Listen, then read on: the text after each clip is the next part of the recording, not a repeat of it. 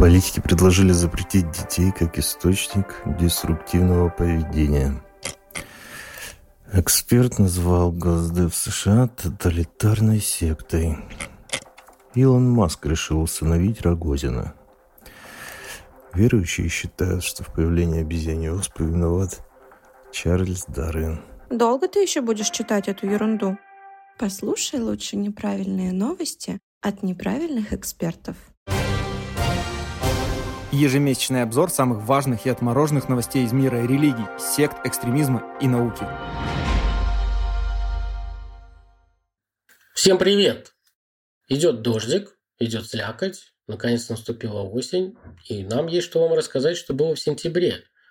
Как э, говорит мой коллега сегодня по нашему подкасту Сергей Бредихин, сентябрь – прощальный поцелуй лета. И с вами Михаил Вершинин, социальный психолог и консультант по выходу людей из секты радикальных организаций, и мой коллега Сергей Бредихин, социолог, который очень много работает теперь со студентами, общественными организациями и выстраивает профилактические работы с группами риска из радикальных сообществ. Всем привет! Сегодня вас ждет двойной поцелуй, что бы это ни значило прозвучало как будто сове... знаменитый советский двойной поцелуй. Но при этом поцелуе, где мы обсуждаем новости про секты, радикальные террористические организации, присутствует товарищ майор. И, конечно, специально для него мы включаем дисклеймер, чтобы нас потом не отправили добровольцами или куда-то еще, а потом опять позвали в штурмовики. Сентябрем вас.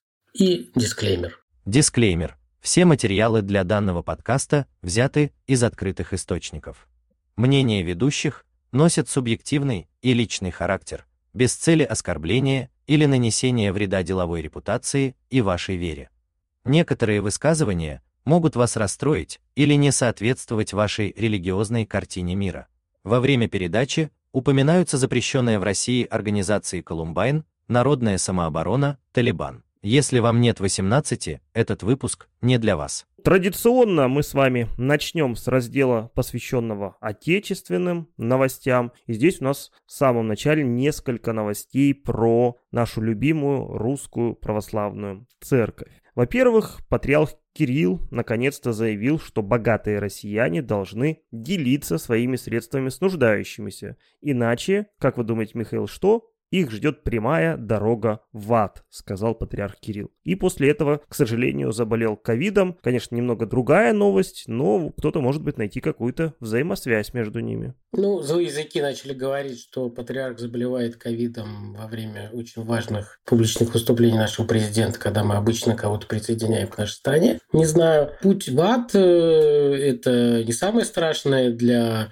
богатых любых жителей страны. Есть еще налоговая, и недоимки, суды. Поэтому не знаю, чем нужно их пугать, чтобы богатые делились своими средствами. То есть э, лучше бы он пожелал им путь в налоговую, если они не будут делиться с бедными. Ну, лучше так делать в правовом поле, чем делать, как делают независимые депутаты демократической Латвии, которые просто взяли и решили принять закон, который отделяет Латвийскую православную церковь от Русской православной церкви Московского патриархата. И сделали это без учета мнения духовенства. И закон приняли очень быстро. Возможно, тут и моральная паника, истерия, и русофобия по разным причинам. Я не могу сказать, что это русофобия на пустом месте, но они на этом не остановились, и теперь они решили еще лишить визу за сопротивление этому закону или за недостаточное осуждение России главу церкви митрополита Рижского и всея Латвии Александра Кудряшова. Я считаю это очень странно,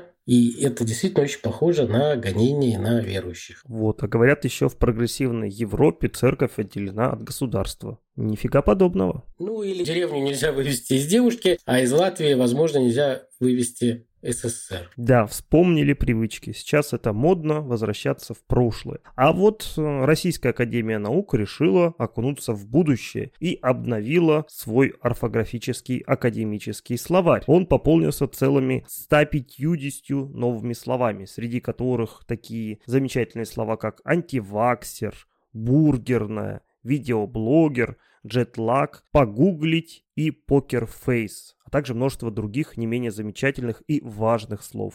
Например, медиафейк. Например, медиафейк. Ну а любители известного восточного блюда будут довольны, поскольку в словарь вошли сразу два варианта. И шаверма, и шаурма. А тем, кому лень это все читать и погружаться в эти новости, для них есть слово прокрастинация. Теперь оно официально в нашем русском словаре. Теперь вы можете прокрастинировать по-русски. Кстати, русский фильм получил главный приз на международном фестивале в Марокко. Художественный фильм «Пальмира» российского режиссера Ивана Болотникова выиграл гран-при фестиваля. Соответственно, этот фильм посвящен событиям, связанным с Сирией, и рассказывает об истории военного врача из Дагестана, дочь которого оказывается жертвой вербовки террористов. Судя по описанию, фильм должен быть захватывающий, интересный. Честно говоря, сам пока не смотрел, но думаю, что теперь стоит это сделать. Да, это очень похоже на те истории, которые мы рассказываем рассказываем в наших подкастах, которые связаны с вербовкой и активностью неправильных организаций, где часто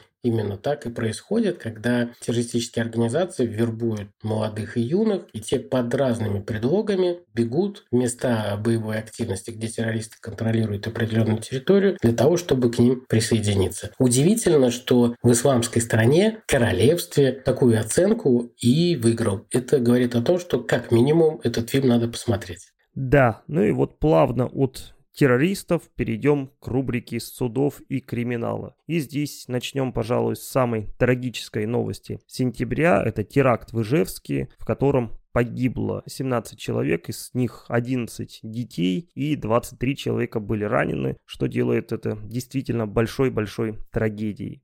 И когда мы говорим про теракт, мы говорим про скоушутинг, где один молодой человек, вооруженный оружием, пришел и стал убивать детей, взрослых в своем бывшем учебном заведении. Мы про это выпустили целых два подкаста. Один про книги, другой про мифы скоушутинга. Рекомендуем вам послушать. Это сложное явление, оно неоднозначное, у него разные причины. Тем не менее, нам кажется, что вот этот скоушутинг, который запрещен в нашей стране, и как и культура Колумбайна, или субкультура Колумбайна, к сожалению, это становится, как и ковид, да, сезонной простудой, сезонной болезнью, с которой долго не будет уходить, а может быть станет постоянной угрозой для нашего здоровья, для безопасности наших детей. Этим нужно заниматься. И, как мы уже говорили в наших подкастах, запрещением этих слов, отношение слов к терминов, которые описывают явления, называть их названием террористических движений, это не поможет для профилактики и прекращения этой деятельности или для улучшения безопасности наших детей. Совершенно верно. Но благо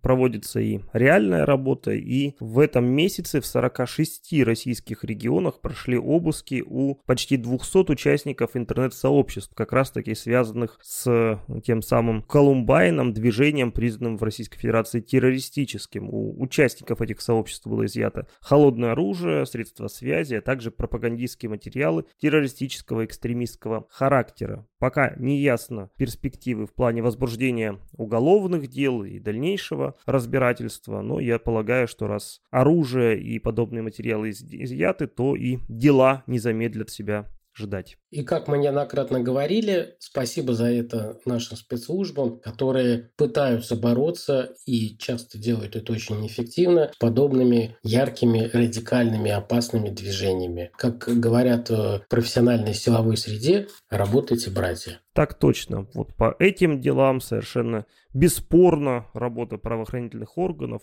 экспертных, аналитических центров, она, безусловно, важна и нужна, поскольку жертвами подобных терактов становятся ни в чем не повинные люди, дети, женщины и так далее. Верховный суд России признал экстремистскими Организацию украинских националистов, сокращенно ОУН, и еще два националистических украинских объединения, тем самым удовлетворив иск генпрокурора. Вот, честно говоря, Михаил, я был удивлен не тем, что их признали экстремистскими, а тем, что это сделали только сейчас. Мне казалось, что подобные организации уже давно должны быть в соответствующем списке. Обычно это является косвенным признаком, мы с вами об этом знаем, что ведется не системная работа, работа по конкретным организациям. Если бы велась системная аналитическая работа по мониторингу и выстраиванию вот этих сетей, этих организаций, в том числе и украинских, которые работают против нашего государства, то их бы запрещали пораньше бы и системно. А так, э, скорее всего, какая-то агентурная работа, оперативная работа, фактура позволила запретить конкретную организацию. Но это, скорее всего, постфактум да, идет работа, а не профилактическая заранее. Совершенно верно. А вот редкое дело было возбуждено в этом месяце в России. Россиянина отдали под суд за сексистский и мизогонический пост в соцсетях. В частности, мужчина заявлял, что женщины, дальше его цитата, созданы созданы лишь для продолжения рода. Мне кажется, для нас с вами, Михаил, не секрет, что в России подобные взгляды достаточно распространены и среди мужчин, и среди женщин, поэтому такое дело вызывает даже некоторое удивление. Да, это какой-то бытовой сексизм и стереотипизация или что-то еще, который многие воспринимают как данность. И Удивительно, что такие дела возникают. Если они будут носить опять системный характер или будут встречаться чаще, то, возможно, что-то меняется к позитивному. Как минимум, можно будет говорить о правовом равноправии полов, ну, когда одна сторона считает другую ущербной. А вот в Мекке арестовали паломника, который умудрился или решил пошутить или выделиться. Он совершил хадж от имени английской королевы. Э, он опубликовал в соцсетях видео, где стоит э, в мечети в Мекке и куда доступ к немусульманам запрещен. Он поднял баннер и произвел хадж по душу королевы Елизаветы II, да примет ее Бог на себе среди праведников. Но хадж от имени другого лица допустим, если это был мусульманин. А королева это все-таки глава была христианской английской церкви. Возможно, это была попытка попасть на ТикТок, собрать больше подписчиков. Тем не менее, это не очень умный гражданин Йемена и плохой мусульманин, скорее всего, реально плохой, не как человек, а который очень плохо разбирается в своей религии, был арестован. И его судьба теперь будет решаться в суде. Но что-то мне подсказывает, уголовный срок э, он получит. А может быть, это был вполне искренний человек, который действительно считал, что тем самым он помогает королеве Англии добиться какого-то хорошего посмертия. Кто знает. Суд будет знать. У него будет возможность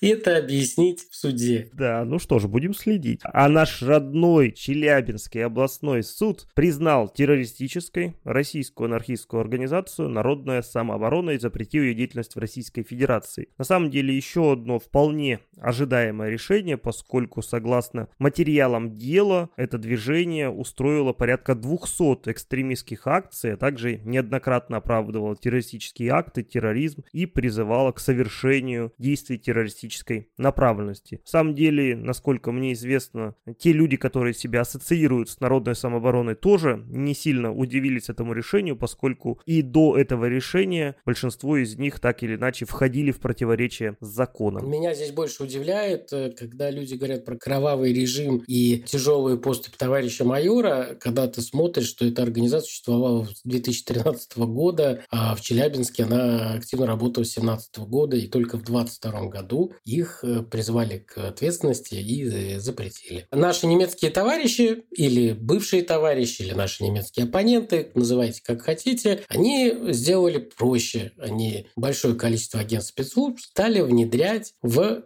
неонацистские организации. И как написала одна из популярнейших немецких газет, оказалось, что сотни нацистских и правых экстремистов в немецком интернете являются агентами-провокаторами внутренней разведки ФРГ, которые выявляют, как в США и в других странах делают ловушки для педофилов, используют ту же самую механику для выявления активных и ярых сторонников неонацистской идеологии. Да, мы уже неоднократно говорили о том, что те, кто считает, что у нас в России очень активны спецслужбы в отношении некоторых экстремистских и террористических организаций, им стоит посмотреть на зарубежный опыт, где в той же Германии спецслужбы куда более активны в отношении праворадикалов и не стесняются и внедряться к ним, и постоянно следить за их деятельностью, в том числе и за некоторыми политическими партиями. И, в общем, ни у кого не вызывает никаких сомнений это и работают не постфактом, а занимаются проактивной деятельностью. Причем эта программа у них распространяется не только на неонацистов, но и на левых экстремистов, на исламистов, И в том числе вы будете удивлены на всяких конспирологов, которые думают, как совершить какое-нибудь радикальное действие, жить сжечь вышку 5G или что-то еще посложнее, чтобы подтвердить какую-то свою борьбу с Рокфеллерами или, там, или с кем-то еще. Именно так. Еще одна интересная и последняя новость из судов. Верховный суд посчитал татуировки признаком высокого статуса в преступной иерархии. Там рассматривалось одно из дел, и вот для подтверждения статуса лица, которого обвиняли в принадлежности к высшей преступной иерархии, суд как раз-таки и привлек экспертизу по татуировкам. Нужно для справедливости сказать, что там были и другие признаки. Например, установлено, что фигурант контролировал так называемый общак, то есть финансовую кассу преступного мира. Но тем не менее, татуировки теперь, с точки зрения Верховного суда, это один из признаков а, отношения к высшему статусу в преступной иерархии. Поэтому бариста и всякие барберы, вы там присмотритесь, какие татушечки себе делаете, потому что в определенной ситуации, если у вас есть эксперименты с криминальными татуировками, то это может стать отягчающим для вас обстоятельством. Да, будьте осторожны с тем, что рисуете и наносите себе на тело. Сентябрь, как известно, это начало школьного периода, и к этому проводилось немало разных исследований и опросов. И вот по данным одного из них, которое провело агентство Ipsos, каждый третий ребенок, только каждый третий ребенок ходит в школу с удовольствием. При этом ученики начальных классов ходят в школу намного охотнее, чем ученики средней школы. Это 43 и 26 процентов, чтобы вы понимали. Чем старше, тем грустнее. И эта тенденция, поверьте нам, неправильным экспертам, которым 40 плюс лет, жизнь, она сложна, и мы все с меньшим удовольствием ходим, уже если не в школу, то и на работу. Да, будем честны, Михаил, мы все с меньшим удовольствием в принципе ходим. Хочется вот на диванчик посидеть. Ходьба дается нам тяжело. Но в туалет мы ходим с удовольствием. И сами, пока еще сами, отметьте. Пока еще сами, да. Но если бы мы с вами бы играли в игры одновременно в компьютерные, то наши бы мозговые волны синхронизировались.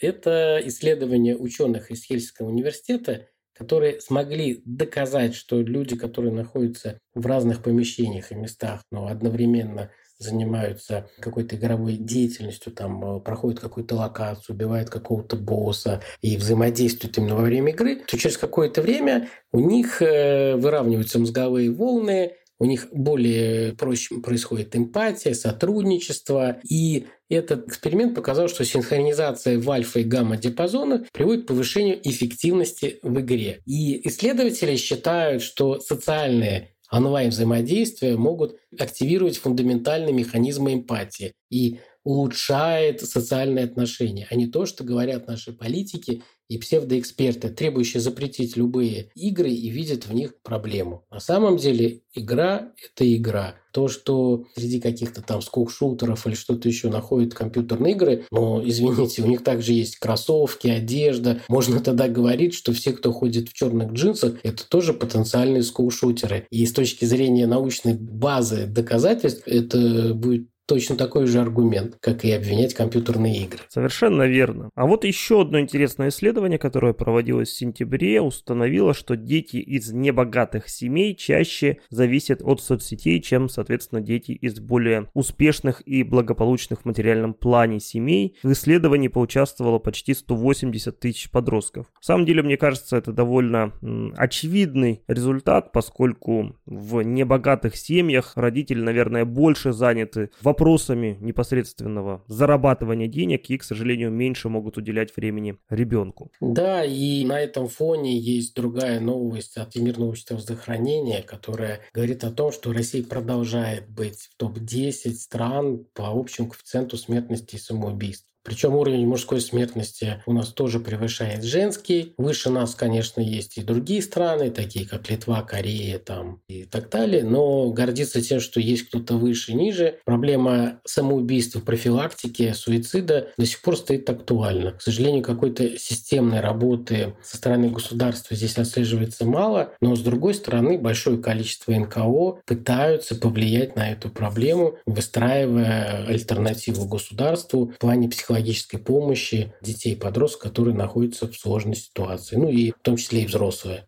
Да, и вот мы знаем с вами, Михаил, что есть некоторые мнения в определенной среде о том, что чем больше у молодежи, у подрастающего поколения религиозности, тем меньше, соответственно, она склонна к каким-то деструктивным действиям, в том числе и к самоповреждению. Э, это спорный момент, спорный вопрос, но вот то, что бесспорно и что показывают результаты многолетних исследований, опубликованные в сентябре за последние 14 лет, уровень религиозности московской молодежи стремительно снизился. Если в 2008 году этот уровень составлял 60%, то в 2021 году только 30%. То есть за 14 лет религиозность молодежи нашей столицы упала в два раза. И в этом плане традиционным религиям есть о чем подумать.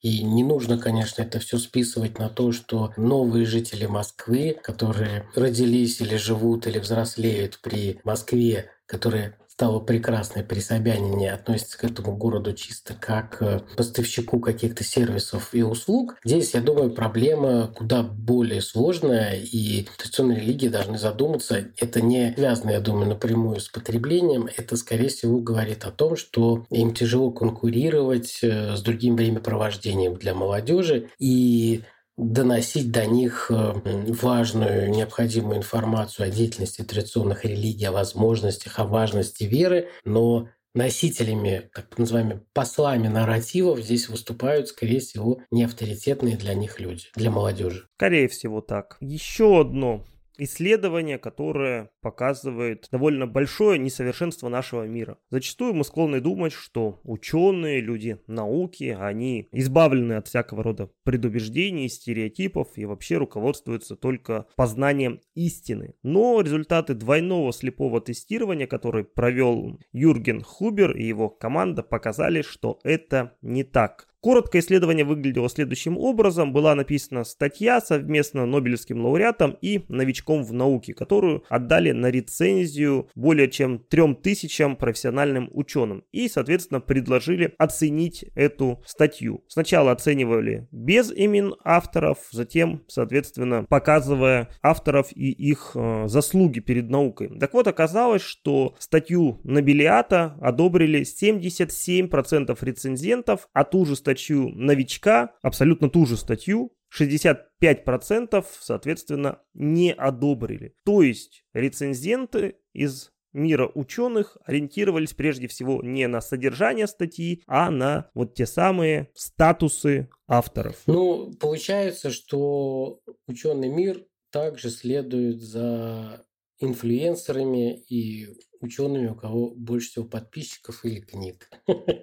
Потому что ну, очень сильно совпадает с теми самыми трендами, которые мы встречаем с мошенничеством и инфо-цыганством, когда люди, не разбираясь в каком-то вопросе, верят лидерам, которые обещают им что-то и говорят что-то, основываясь только на вот таких показателях громкое имя, высокий статус и количество подписчиков. Да, совершенно верно. И как мы поняли, в этом месяце в очередной раз прозвучала идея о том, что инфо-цыганство необходимо регулировать на законодательном уровне и, соответственно, избавлять от него нашу страну. Возникает э, много вопросов к этой, в общем-то, хорошей инициативе, насколько она сможет адекватно это выполнить, насколько адекватно будет прописано законодательство. Смотрим, но сама идея, мне кажется, правильной. Идея правильная, но глава Совета при президенте РФ как раз по развитию гражданского общества и правам человека Валерий Фадеев выступил с этой инициативой. Мне кажется, это все-таки политика, когда э, руководители подобных организаций и советов не могут говорить на определенные темы безопасные, без каких-то последствий, не в смысле физической безопасности, а какой-то политической и карьерной, и они выбирают другие темы, которые можно критиковать и обсуждать.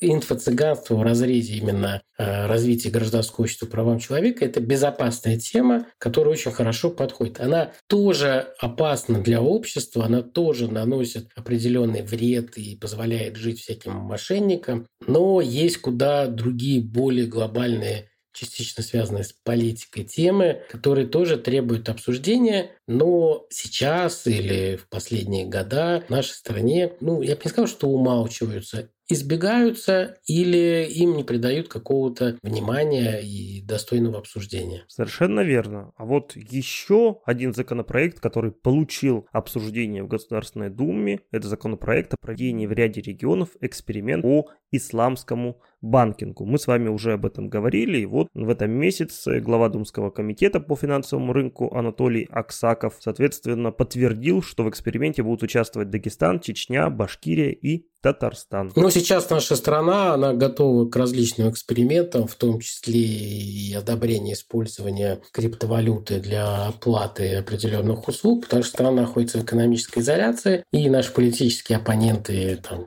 виде, извините, опять набитой политической темы Соединенных Штатов Америки и других стран, ну, которые пытаются с помощью больших и мощных экономических санкций нарушить работу экономики Российской Федерации и заставить с помощью рубля или холодильника или денег поменять политическую стратегию нашего государства. Опять, о ней можно спорить по-разному, но в ответ наше государство, наши ведомства пытаются находить альтернативные решения решения, которые позволяют снизить эффект от санкций и позволить развиваться нашей экономике, сохраняя определенную независимость нашей страны.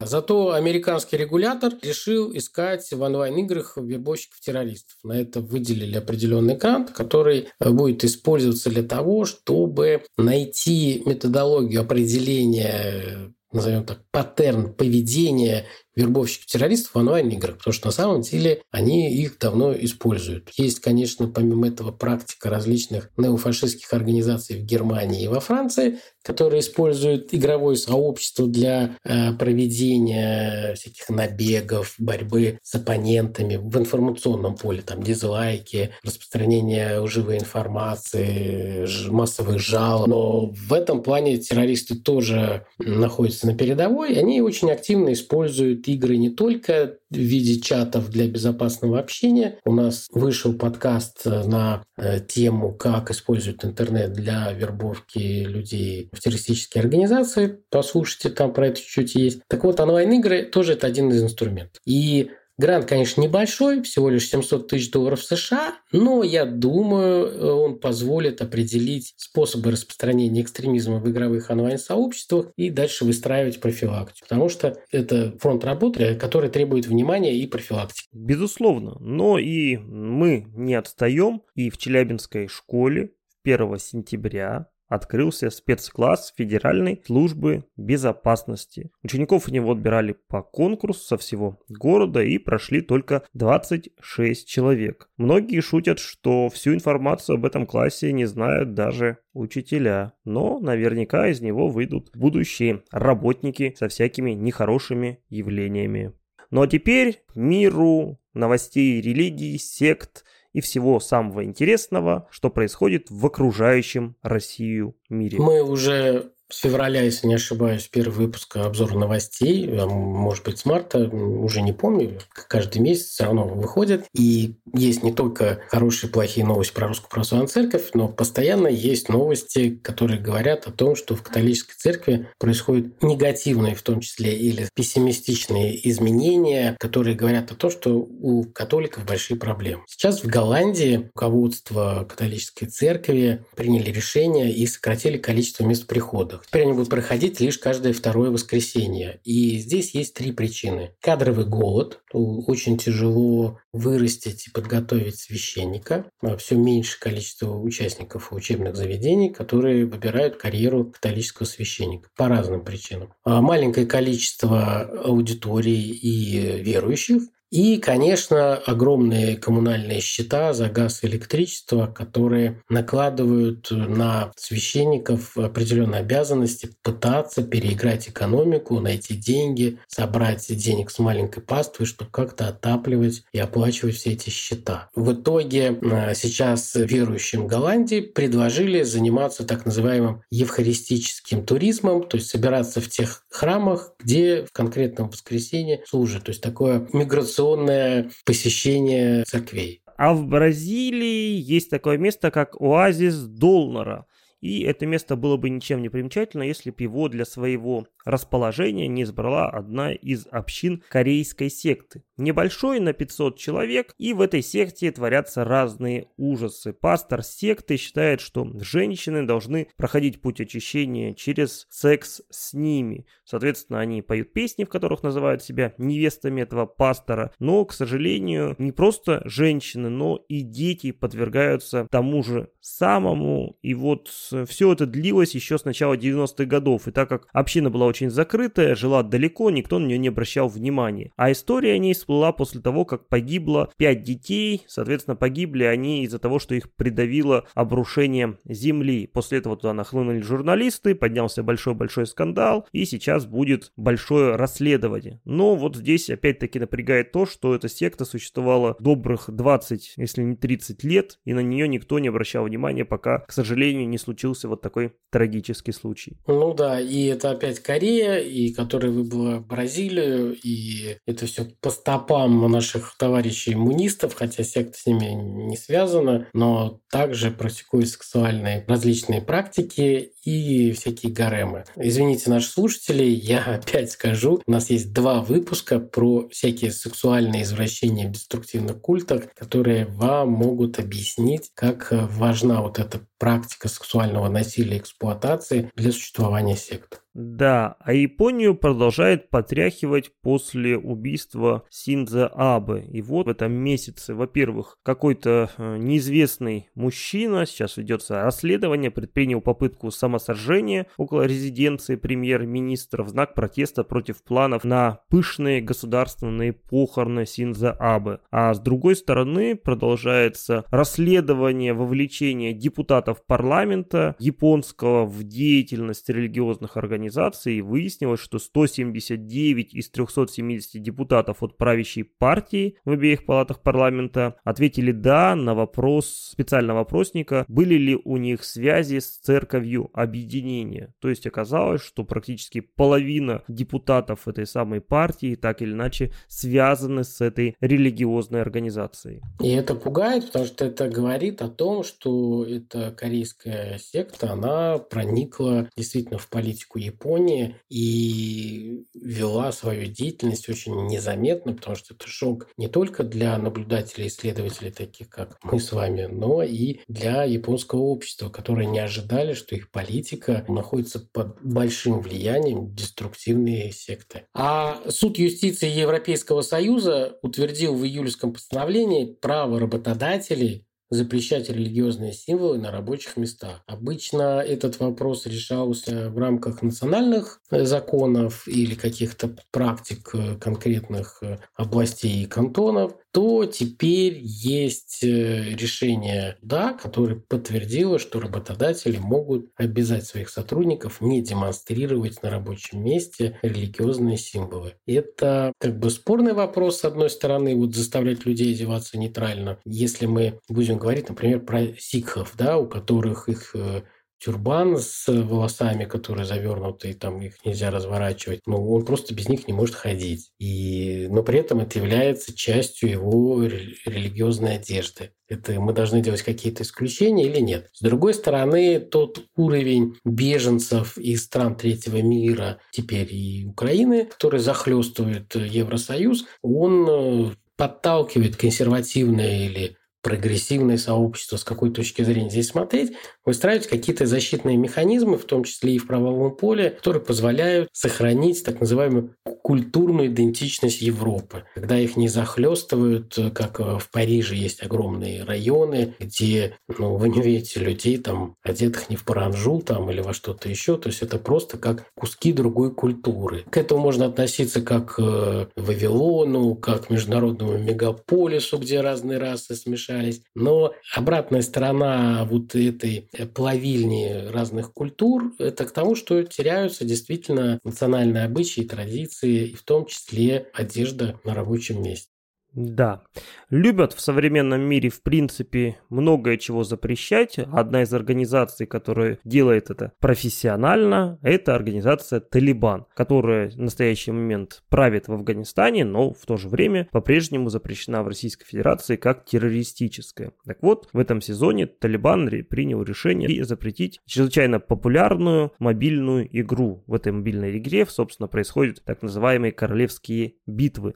И ни много ни мало, а из-за пропаганды насилия. Ха-ха, Талибан запрещает что-то из-за пропаганды насилия. Довольно забавно. Действительно забавно, но есть различные стереотипы и про нормальные арабские страны. Например, Марокко среди арабских стран имеет имидж как страны, где очень сильно развито приворот и колдовство, что это главная страна, где все женщины фактически ведьмы. И в арабской языке и культуре много пословиц поговорок, которые сводятся к тому, что марокканская магия опасна, ее надо остерегаться. В том числе это связано и с культурой марокканских невест. Считается, что если представитель другого арабского государства туда поедет, то его могут совратить, отбить, он разведется. И это все привязывается не к красоте местных женщин или э, каким-то другим особенностям конкретного каждого случая, а именно к магии и колдовству. И вот этот э, стереотип, он продолжает развиваться, в том числе и с помощью ТикТока.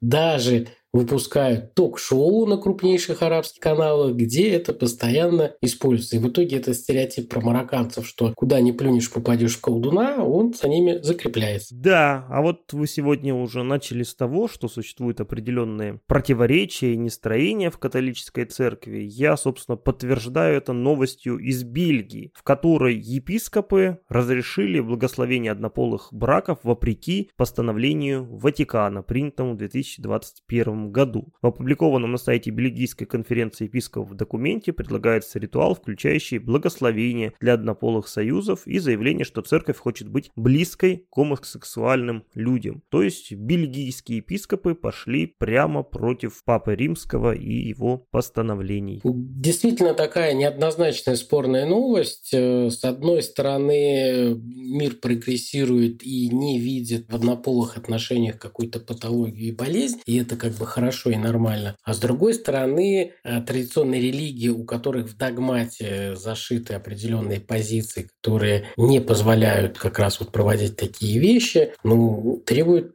как минимум обсуждения или проведения каких-то идеологических реформ в рамках богослужения. Но когда это делается вопреки этому, это, скорее всего, говорит о каком-то духовном расколе, как вы думаете?